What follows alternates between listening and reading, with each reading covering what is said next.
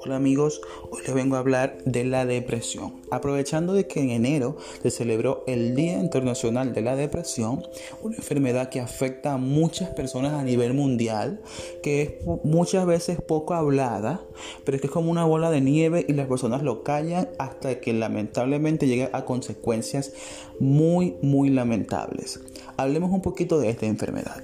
La depresión, como dije anteriormente, vaya redundancia, es una enfermedad, porque lo es, es una enfermedad. Las personas, eh, es una enfermedad de mil rostros. ¿Ok? ¿Por qué se dice que de mil rostros? Eh, porque las personas pueden estar de dos maneras. Bueno, de diferentes maneras, pero mayormente la vemos como que están muy felices, aparentan mucha felicidad, pero luego eh, esconden a través de esta un gran sentimiento de tristeza, de dolor, de rabia. O están las personas que sí se les nota profundamente su depresión. Pero vamos a desglosar un poquito la enfermedad y más adelante pues podremos observar para descifrar cada, este, cada esta persona. Ok, decimos que la depresión es una enfermedad muy muy frecuente en muchas personas, ok, y que usualmente se asocia a un estado de ánimo, como dije, se caracteriza por qué? Por tristeza, dolor, aunque no siempre es así. La depresión puede manifestarse de un estado de ánimo irritable o disfórico, la persona también puede estar muy explosiva todo el tiempo y puede ser que hablemos con la persona y está siempre de mal humor y la típica persona que decimos, wow, esa persona todo el tiempo anda de mal humor porque anda enojada, porque anda amargada, pero puede haber una depresión atrás de ella. ¿Ok?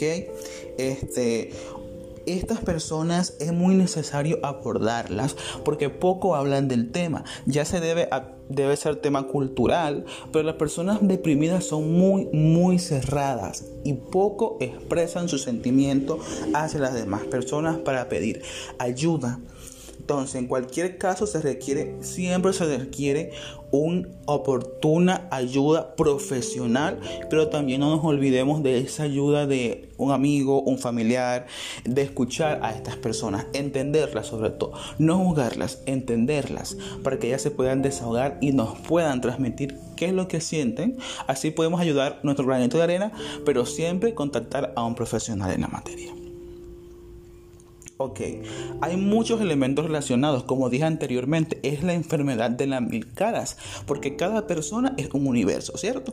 Entonces, cada persona la puede manifestar de diferentes maneras, pero aquí vamos a hablar de algunos elementos que engloban, por así decirlo, eh, la enfermedad y que cada persona puede tenerlos. Entonces vamos a desglosarlo un poquito. Antecedentes personales y o familiares con cuadros depresivos.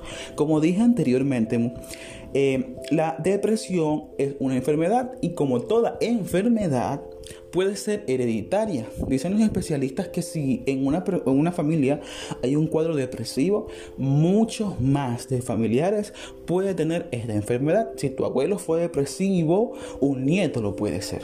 Entonces hay que siempre examinar las personas y estar todo el tiempo consciente. Y eh, astutamente preguntar si en la familia hay un cuadro depresivo. No tiene que ser así necesariamente, pero son estadísticas en las cuales se basan los especialistas y lo estamos desglosando. Exposición a situaciones estresantes o traumas. Muchas personas eh, eh, cuando se están en una exposición a un trauma, por ejemplo, podemos decir fueron robados, fueron, fueron al cajero y no sé, se cayeron, fueron expuestos ante una situación de burla, fueron al teatro porque son actores principiantes y lo hicieron muy mal, fueron a hablar en público y por eso eh, se burlaron de ellos, tartamudearon y bueno, ahí puede haber un cuadro depresivo. Problemas económicos. Actualmente muchas personas, de bien es cierto, atravesamos con esta pandemia problemas económicos. Eh, diferentes tipos de, de caracteres puede caer en depresión. Y lo hemos visto mayormente en la pandemia del COVID-19, cuando muchas empresas cayeron, cerraron sus puertas, mucho desempleo y bueno, personas se deprimieron. Rupturas sentimentales y divorcios se ve mucho, no solo es, cuestión de adolescentes, cualquier edad donde hay un divorcio o donde hay una ruptura amorosa puede haber cuadros depresivos. O las personas que se enamoran y de repente le dijeron que no. Estas personas también pueden caer en cuadros depresivos.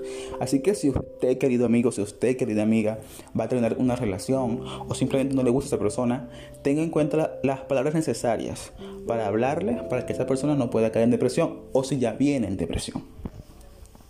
Presiones de tipo social como bullying. Ok, aquí quiero parar porque ustedes dirán, es cierto chicos, siempre ha habido bullying, es cierto, siempre ha habido bullying o el llamado acoso escolar. Pero mayormente, gracias a Dios, se ha manifestado y se ha hecho público. Las personas bulliadas siempre son personas deprimidas, caen en depresión, no quieren ir al colegio, no quieren hacer tareas, no quieren expresarse, no tienen amigos, porque sienten un bullying, porque se sienten deprimidas.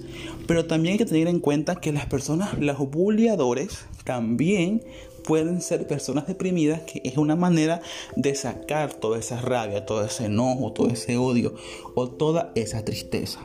Es un tema bastante amplio, pero lo quise mencionar porque es una de las cosas mayores y muy frecuentes en las personas deprimidas. También está el ciberbullying. Si bien es cierto, tampoco es nuevo, aunque ustedes dirán, bueno, pero es que las redes sociales y todo este tema ha traído el ciberbullying.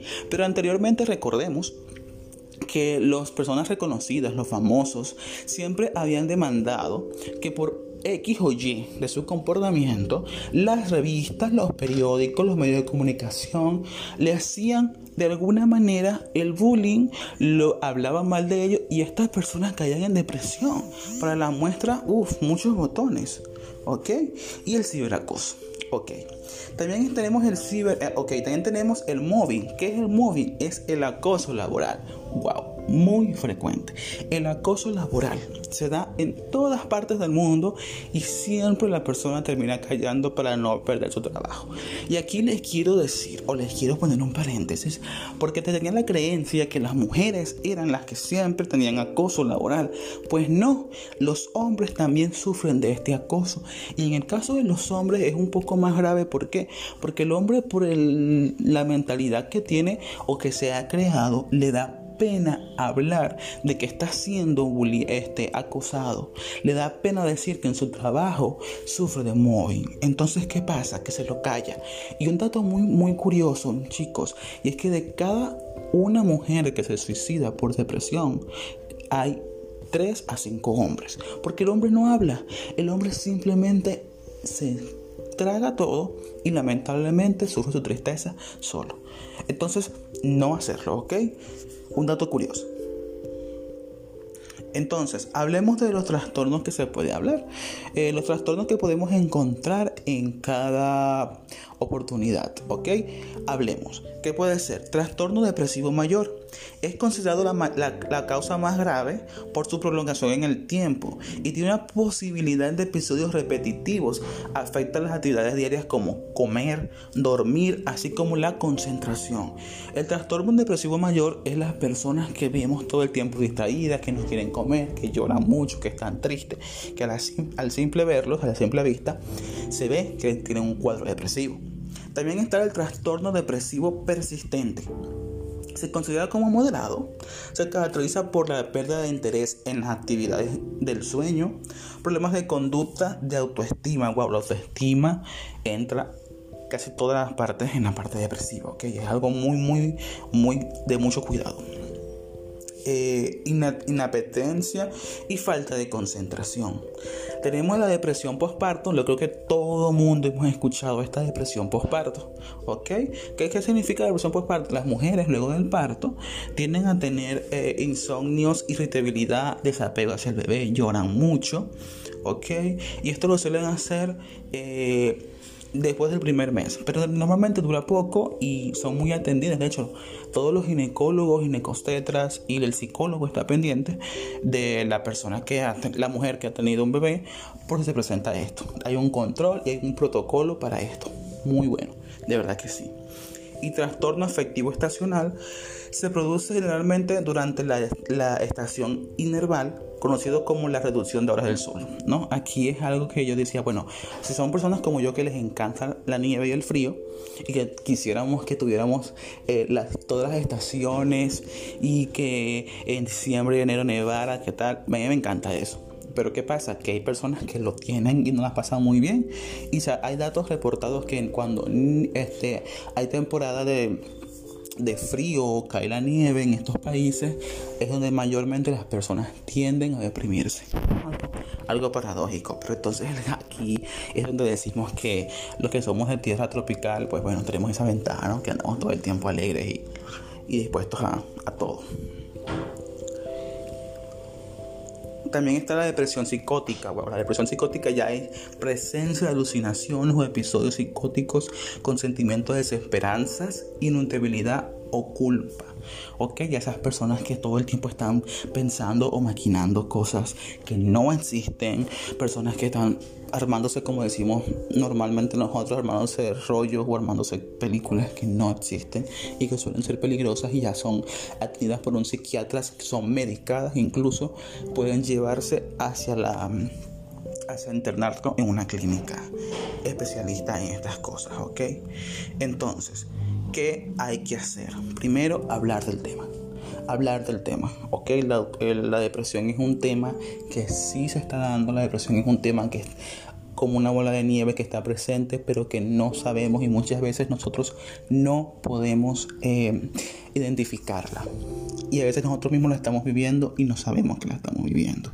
Puede ser transitoria, puede ser de uno o dos días, pueden ser de meses, pueden ser incluso de años, si no es tratada a tiempo. Entonces la invitación es a documentarse del tema, hablar, a ser más afectivos con las personas.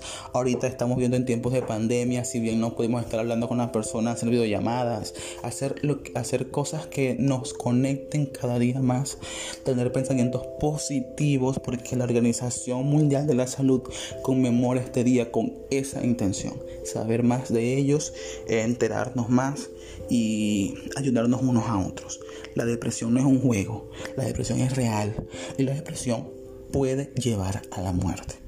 Entonces los invito a que tenemos este día y que durante todo este mes tratemos de ser más solidarios, tratemos de dar una sonrisa y por favor siempre hablar. Si tienes algún problema, por más mínimo que sea, háblalo.